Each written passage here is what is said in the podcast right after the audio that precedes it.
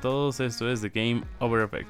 En el episodio número 74 empezaremos con una pregunta distinta, pero primero Víctor Hugo, ¿cómo estás? 74, wow. Bien, Pablo, todo bien, ¿cómo estás tú? Bien, tranquilo, después de las fiestas ya tranquilísimo. La pregunta de esta semana es, ¿cuáles son tus cinco juegos más esperados para el 2022? Buena pregunta. A ver, primero, quizás en, en orden alfabético, eso no tiene ninguna importancia adicional, ¿ya? A Plague Tale Requiem, que es la, la continuación del juego A Plague Tale, ah, creo que se llamaba el primero, ¿verdad? Que básicamente es de, de una de unos hermanos que viven durante la peste, es la, es la peste negra, ¿no ve? Cuando, la, cuando las No me acuerdo, no lo jugué. cuando las ratas, bueno, pues, en realidad creo que eran que las pulgas que tenían las ratas pasaban un virus a los humanos. Una cosa así creo que es. Am, se ve muy bueno, lo mostraron en los, en los Game Awards. Ah, el primero me gustó el y no lo hubiese jugado si no estaba en Game Pass. Sí, creo que de, y de hecho creo que va a salir en Game Pass día uno, si mal no recuerdo lo que anunció, lo que anunciaron en. Pero es el primero Creo que sí. estoy esperando. Después, um, God of War Ragnarok. Siempre he sido fan de God of War, incluso los anteriores que eran más hack and slash y no había... No era un juego realmente muy desarrollado, muy evolucionado, pero siempre ha sido interesante. La historia igual siempre me parece interesante. El último God of War era es una obra maestra realmente y no espero menos de Ragnarok. Esperaría también, pero que salga, que salga este año. Supone que debería salir este año, 22. Pero cualquier cosa puede pasar, ¿no? Después, siguiendo con, mi línea de, fan de los juegos de cómics, Gotham Knights, um, que se ve interesante. Me- todavía tengo miedo y esas dudas de realmente harán que sea lo suficientemente entretenido, que la historia esté buena o la pelarán como Avenger. Eso ya se vuelve como que un miedo estándar que tengo en los juegos de, superhéroes. Ah, más aún porque Gotham Knights también va a tener un componente multiplayer o, o cooperativo. No sé. Creo que cuando tratas de mascar muchas cosas terminas ah, atorándote. Así que ojalá no la pelen. Después otro, el cuarto de mis juegos más esperados es Marvel's Midnight Suns, que fue el juego que anunciaron, que fue en E3 creo, ¿verdad? Que fue anunciado por... Sí, Que básicamente va a estar, está desarrollado por la gente que ha hecho XCOM. Ese tipo de juegos en general no me llaman mucho la atención. No, creo nunca haber jugado XCOM.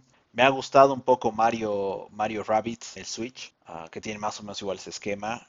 Hay un Gears of War Tactics que también tiene ese esquema, no lo he jugado, pero he, he tratado de jugarlo un, par de minutos en el celular, si mal no recuerdo. Ah, pero me llama mucho la atención porque se ve interesante y otra vez es que la historia igual está Sun. Y el último de mis juegos más esperados es Suicide Squad Kill the Justice, que en teoría todavía no tenía fecha, pero en un evento anunciaron que el 2020 espero que la cumplan y creo que lo habíamos hablado en un anterior. También tengo ese miedo de que al ser con tantos personajes y tantas cosas como que terminen errando ya sea la jugabilidad o la historia o cualquiera de estas cosas y la experiencia no, no termine de funcionar bien. ¿Qué tal tú, Pablo? otro ¿Qué- ¿Qué Marvel esperas? Avengers ahí, ¿no? Otro Avengers. Claro, Avengers es el que, el que me queda así como que fue una mala experiencia realmente. Preor- lo he preordenado, y de paso creo que he preordenado la edición que te permitía jugar cuatro días antes, ¿no? Una cosa así. Eh, no sé, Nos Avengers, ¿qué compró a juntos el pre-order. Sí. A ver, el único que coincido contigo es God of War Ragnarok. Y después, como amo Nintendo, Zelda Breath of the Wild 2. Stray es un juego de Annapurna, los creadores de 12 Minutes, sobre la historia de un gato que en un mundo solitario, que se ve pintudísimo. Después, Pragmata y Starfield, que son dos juegos como que del espacio que me... que tiene una... es visualmente hermoso, entonces los quiero probar. Y tengo como mención honorífica a Hellblade 2 también por los gráficos y Hogwarts Legacy que en teoría debería salir en 2022. Bueno, pero mira, a ver, de Zelda no sabemos realmente. Se supone también que debería salir, pero no hemos visto mucho más después del, del tráiler introductorio que salió hace más de un año, ¿no? Sí, y que mostraron una misma escena creo que en los Game Awards donde se mete al agua en el E3 y Stray también se ve interesante. Esos son los juegos que estoy interesados en el siguiente año. Creo que ninguno es... Bueno, el único que es exclusivo de Sony es God of War y los demás creo que la mayoría son de Xbox, ¿no? Hellblade 2 es Xbox, Starfield es Xbox. Está, está, está, está bastante repartida tu, tu expectativa, ¿no? Un juego de PlayStation, un juego de Nintendo, Nintendo. Un juego, o al menos un juego exclusivo de, o dos juegos, los demás que podrías jugar. Me parece que va a ser Sí. un buen año. Va a ser un buen- Exactamente. Y Víctor, ¿qué has jugado esta semana? Lo mismo de siempre. Forza Horizon Ya. 5, sigo, sigo dándole de, de- de rato en rato. Pues sigo jugando Halo Infinite, ya terminé la historia. Ah, qué buen, qué buen juego. A pesar de haber terminado la historia, sigo jugando para completar, liberar todos los, los outposts, tratar de encontrar todas las cosas. Súper interesante. Me dejó con ganas de más, como que siento que la historia podía haberse alargado un par de horas más. La cortaron, la, la sentí corta. ¿Cuánto dura más o menos? Creo que mi reloj de juego estoy estaba en 14 horas, una, pero eh, fácil unas 4 horas he boludeado por el mundo, así que debe durar unas 10 horas las, las tareas de la historia. Sí, me pareció cortito, bastante corto. Pero imagino, espero que sea porque van a lanzar DLC, más DLCs de historia, ojalá. Porque de hecho, antes, de, antes del lanzamiento de Infinite, Microsoft patentó Halo The Endless. Entonces no sé si eso será DLC o alguna cosa así. Queda por verse, pero ojalá, eh, realmente, qué buena cosa. Después, continuando en la línea de Halo, he jugado un poco de Halo Wars, que es este de estrategia en tiempo real, estilo StarCraft uh, en PC. Juega poquito el tutorial, voy a ver si, si termina enganchándome porque quiero ver qué, qué pasa, de, qué más puedo saber de la historia de Halo. Nunca he jugado Halo Wars, ni el 1 ni el 2. ahí voy a ver si le puedo dar algunas otras cosas. También he aprovechado ya al fin he visto el, demo de Matrix, o la experiencia de Matrix, mejor dicho. Y wow, qué increíble. Los, ¿Hiciste lo de los autos? Los gráficos. De chocarte. de chocarme todo, volar también por el mundo, las sombras. Wow, es, se ve súper, súper interesante. Entonces esperaría que ya tengamos el primer juego que va a salir con Unreal Engine 5, de hecho creo que es Hellblade, ¿no? Hellblade 2. Entonces se nota el por qué está tan buena, se ve tan bueno Hellblade sus trailers, porque la experiencia de Matrix, las nuevas consolas es increíble. Pero has hecho la prueba de quedarte en la avenida, yo qué sé, en la, en la autopista, dejar tu auto justo en plena carretera y se van acumulando los autos. ¿Hiciste la prueba de eso? Sí, Sale auto tras auto tras auto. Es una locura, porque he, visto una entrevista a uno de los, a, a, un miembro del equipo que desarrolló esta demo slash experiencia y él dice, si mal no recuerdo, decía, podemos tener 25 mil autos. 45 mil autos. No, 45 mil autos, una cosa así, ¿no? En, en, un mismo instante en el motor del juego. Cada uno independiente, cada uno Es un montón eso. Qué locura, man. Locura. No recuerdo cuántos humanos también puedes tener. Un montón de, personas caminando por la ciudad. Y se ve súper... Bueno, se ve mucho más real de lo que estamos acostumbrados. Ah, creo que en lo que siento que le falta o le faltaba esta demo experiencia era eh, en la ropa. Porque la ropa sigue siendo algo complejo de, simular. En la ropa es donde te das cuenta que, que, es nomás un juego. Sí, eso sí. Porque ya el agua ya está casi perfeccionada. Los autos casi idénticos, hemos visto en Forza. El cielo igual. Pero la ropa creo que sí es el punto más débil por ahora de, de, tratar de simular o llevarlo a que sea casi real, fotorrealista. Sí, es complicada la ropa. Y el pelo también, creo. En el pelo siento que vienen, vienen, vienen mejorando, pero complicado. después hemos, vamos, hemos visto después de mucho tiempo, creo, y hemos jugado varios juegos multiplayer, ¿no? Hemos jugado Moving Out, hemos jugado Overcooked, hemos jugado Mario Kart, súper entretenido. Ya habíamos hablado, creo, de Moving Out un par de veces. Es muy buen juego. Pero yo me he llevado la sorpresa de que Moving Out solo es multiplayer local. Yo pensé que era como Overcooked multiplayer, multiplayer online. Claro, pero como Overcooked 2, porque el 1 es local. Ah, sí, sí, sí, Seguramente Moving Out 2 va a ser online. Ojalá. Es muy buen juego, man. Muy buen juego. A ver, ¿qué, ¿qué está jugando yo? He jugado Halo, pero ya me ha quitado todas las ganas. Yo lo he visto ya repetitivo. De que es ir a algún lugar, en eso peleas contra gente, hay un miniboss, activas tu disque cortana, no me acuerdo qué se llama, y luego sales y hay un boss. Y eso se repite hasta ahorita ya seis veces. Y dije, dije no, qué juego más repetitivo, gracias. Forza ya me he aburrido, ya he acabado casi todo. He empezado a jugar Guardianes de la Galaxia que me lo han prestado y es un juegazo, juegazo, man. Es muy bueno, la banda sonora es increíble. Sí, sí son los artistas originales la mayoría de las canciones. Es muy bueno, es excelente. Excel no le gana a It Takes Two como juego del año. Ah, no, no, no le No, pero para mí, para mí está como número 2 del año. Es juegazo, men. Quiero saber de qué trata. Estaba viendo qué tan avanzado estoy porque juego bastante y recién estoy en el 25%. Dije, ah, caray, está largo, está bueno, está interesante, me llama y no es que le mm, he perdido el interés, sino quiero saber qué va a pasar y demás. Está muy bueno y no sé por qué relaciono, relaciono a Drax con Batista. Y digo, miércoles, Batista ha tomado el papel perfecto. O sea, lo ha tomado como, como si fuera Drax en persona. O sea, él es el actor perfecto para Drax. y sí, creo que sí, pero también lo puedes ver como que, al menos en las películas que he visto con, con David Bautista, eh, es mal actor en el resto. El resto de las cosas que visto. claro. Como que le queda perfecto el de Drax, pero las demás cosas no. Más bien ha encontrado el papel de Drax. sí, está muy bueno el juego. Se lo recomiendo. Está en descuento ahorita, creo que hasta el 2 de enero, así que deberían aprovecharlo. Sí. ¿Qué más? ¿Has algo más? No, contigo hemos jugado. Tenemos que hablar de nuestra, mis amigos nuestra, queja de Mario Kart. Uy, sí, sí, sí. es, o sea, en Nintendo 64 se puede jugar cuatro consolas. Cuatro personas en una consola. Pero si tienes dos Switch, lo más lógico es que jueguen ocho personas en dos Switch. Pero no. Cuatro en cada uno. No se puede. Te admite 8 jugadores, pero en 4 Switch. Y al momento de que quieres darle siguiente para avanzar a escoger la pista, sale un error de conexión. Y sale un error de conexión a cada rato. O sea, no puedes darle siguiente.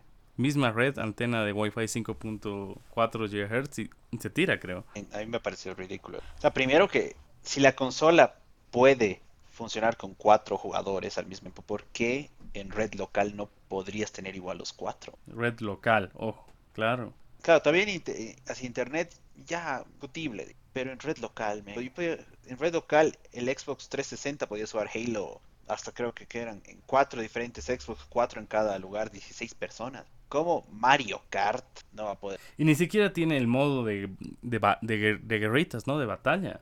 Ni siquiera eso te deja cuatro. O sea, si quieres jugar con tus amigos en red local, solo es carrera. Trucho. más vale que estén haciendo un nuevo Mario Kart. Vergüenza. ¿Cómo va a ser el juego? Uno de los juegos más vendidos cada mes y que no sirva de nada. No sirve de nada. Y en tu casa había como tres switches, ¿no?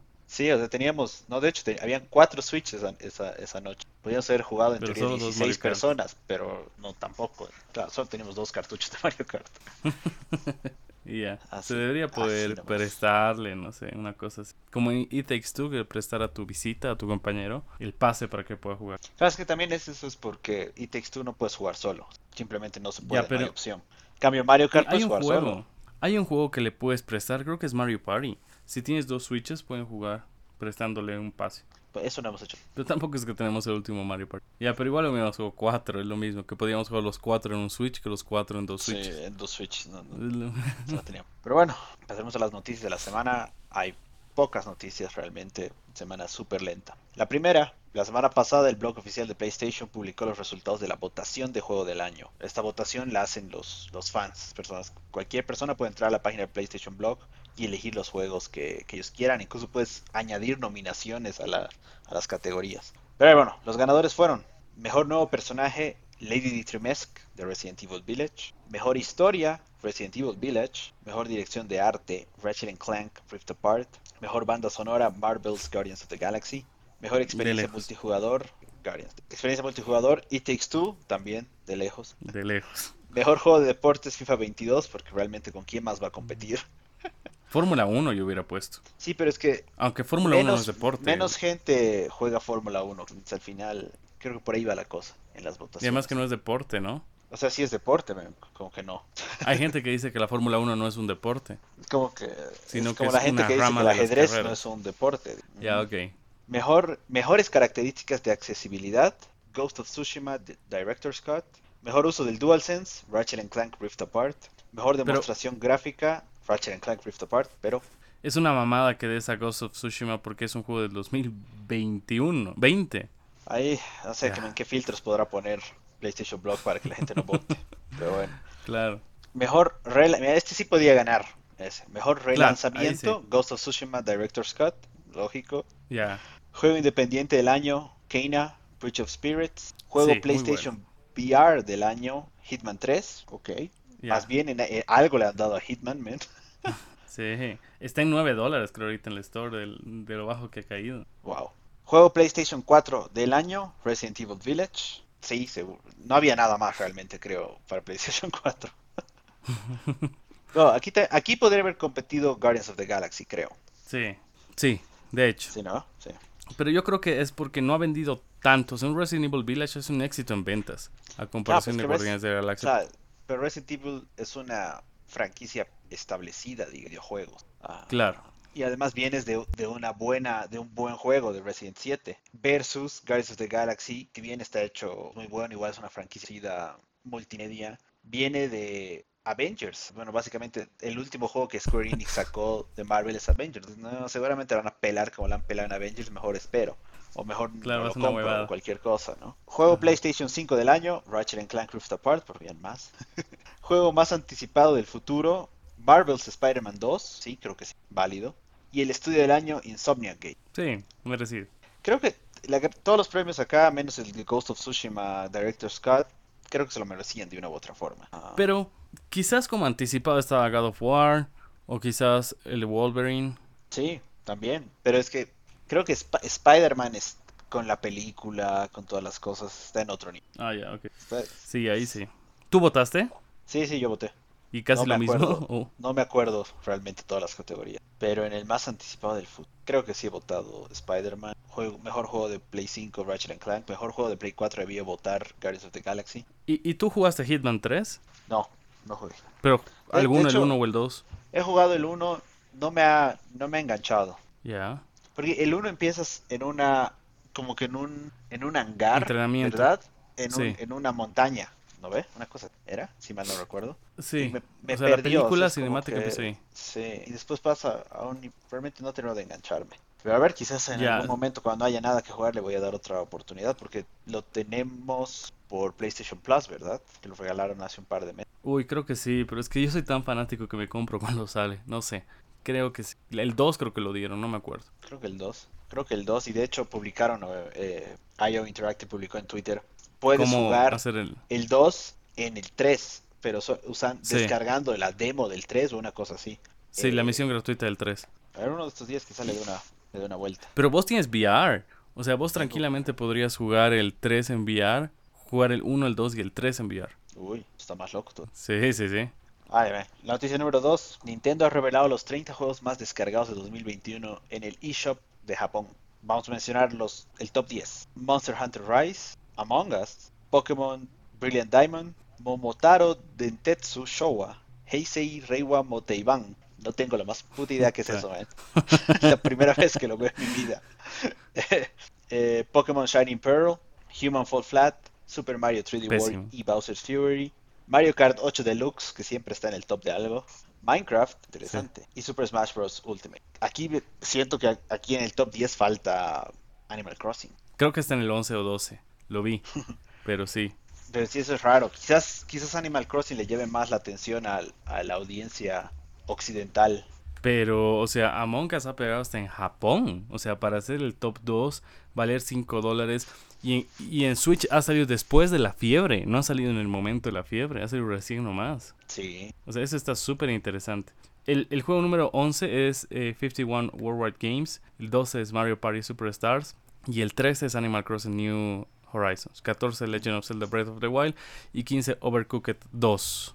Pero interesante lo de Among Us, porque como ya nadie juega Among Us, por lo menos en Sudamérica, nadie escuchó que juegue eso. Es un juego de pandemia, durante la pandemia y listo. Perdieron la oportunidad de haber sacado el nuevo mapa y demás, porque lo han sacado recién al principio de este año. En consolas ha salido pucha recién nomás. Y creo que en Xbox te viene el juego más un peluchito hermoso. Pero eso es todo. O sea, pero que si compras la versión limitada. ¿o normal, de 50 dólares. Es que el juego vale 5 dólares. Pero si compras la versión de 50, ten el peluche. Y ya, interesante, Among yo no he jugado hasta ahorita no he jugado Among Us, ni una sola vez. No, es muy. Sí o sí, sí o sí tienes que jugar con conocidos. Y tienen que ser 8, porque si no, es pele, pele, pele. Es el problema.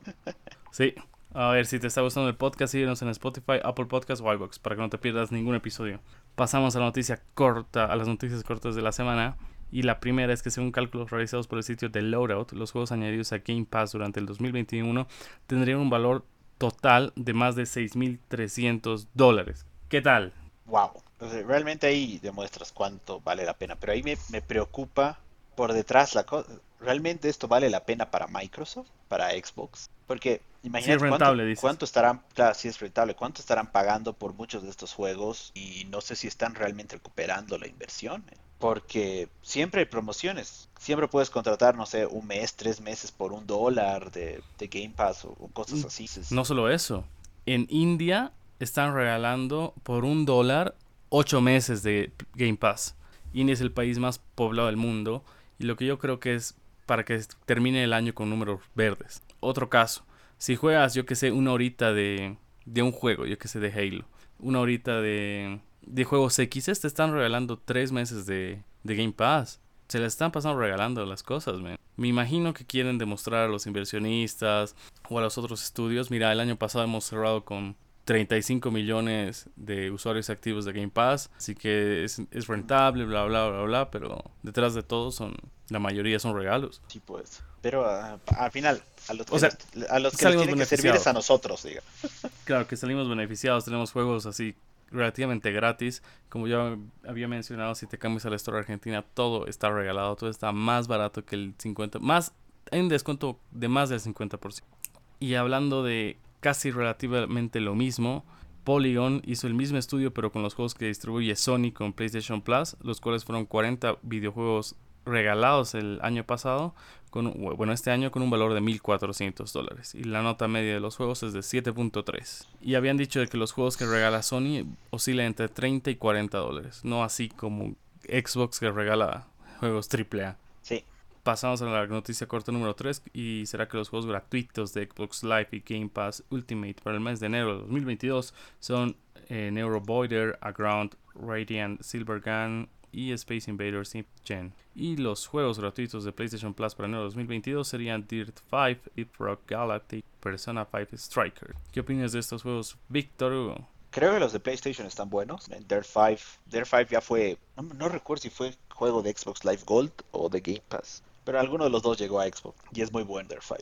Deep Rock Galactic es un juego nuevo, entonces buenísimo también que entre de una a PlayStation Plus. Y Persona 5 Strikers, creo que es eh, de, de, combate, de peleas, súper bueno. Comparado con lo que nos ofrece Xbox, que no sé qué es Neuroboider, no sé qué es Aground, no sé qué es Radiant Silvergun, y solo sé que Space Invaders es eh, como que una nueva versión del Space Invaders de, de hace 35, 40 años. Sí, pues esos juegos de T-Link que se llaman máquinas no sé cómo se llama. Máquinas arcade. pues. Sí, sí, sí.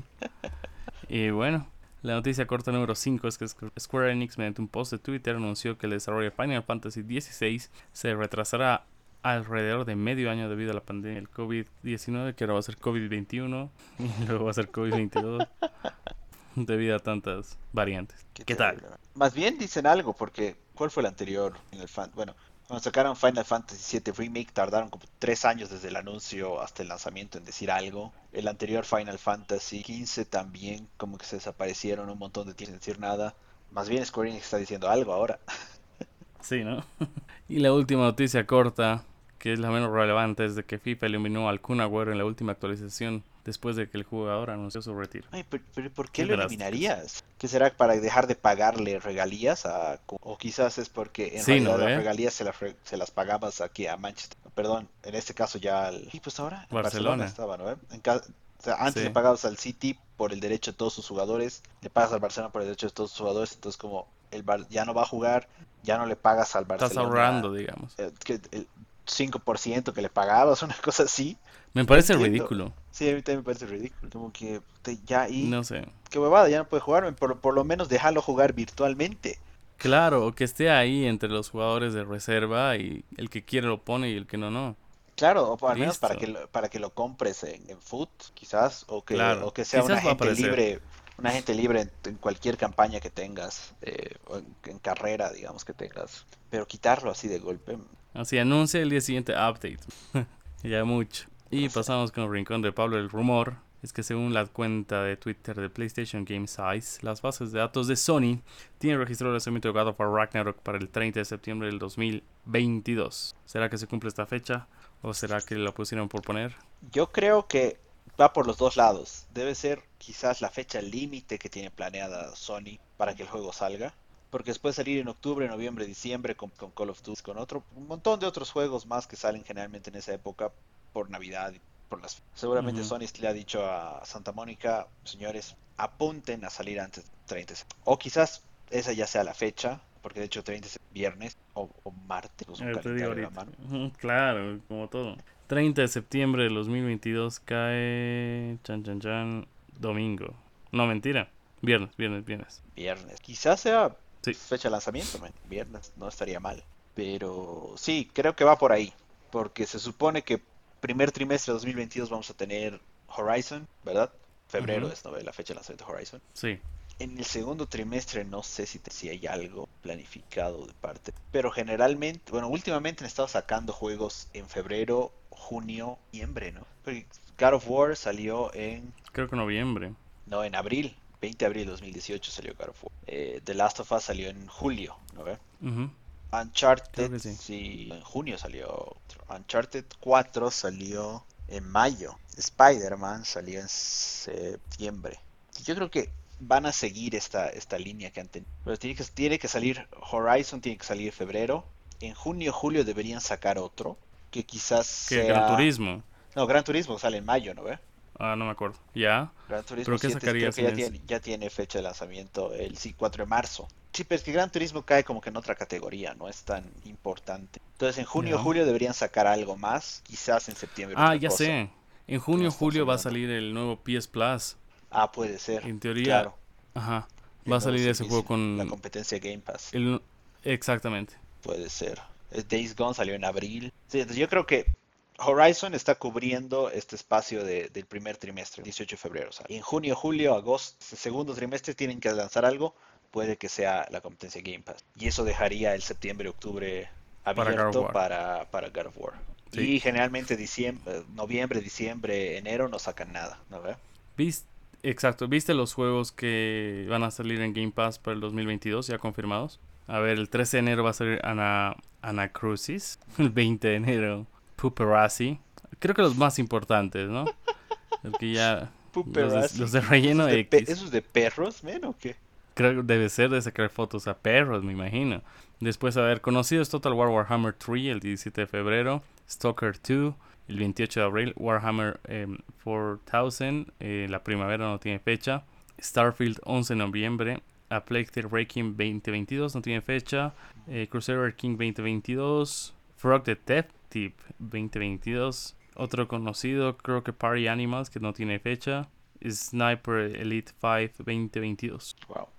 Ay, ahí nomás, man. O sea, pero sí va a tener al menos un juego cada mes, ¿no? Pero Play uno cada trimestre. Sí. ¿Y ya? Bueno, ¿algún tema más del que quieras hablar, Víctor? Algo que he notado es de que en Play, cuando tienes cuatro controles en la consola, sí se prenden los LEDs para determinar y para que puedas ver visualmente cuál es el control 3, cuál es el control 4, etcétera. Pero en Xbox no. Antes, en la generación anterior, 360 se dividía en cuadrantes. Claro, se dividía en cuadrantes y veías cuál era el 1, 2, 3, etcétera. Pero ahora ya no.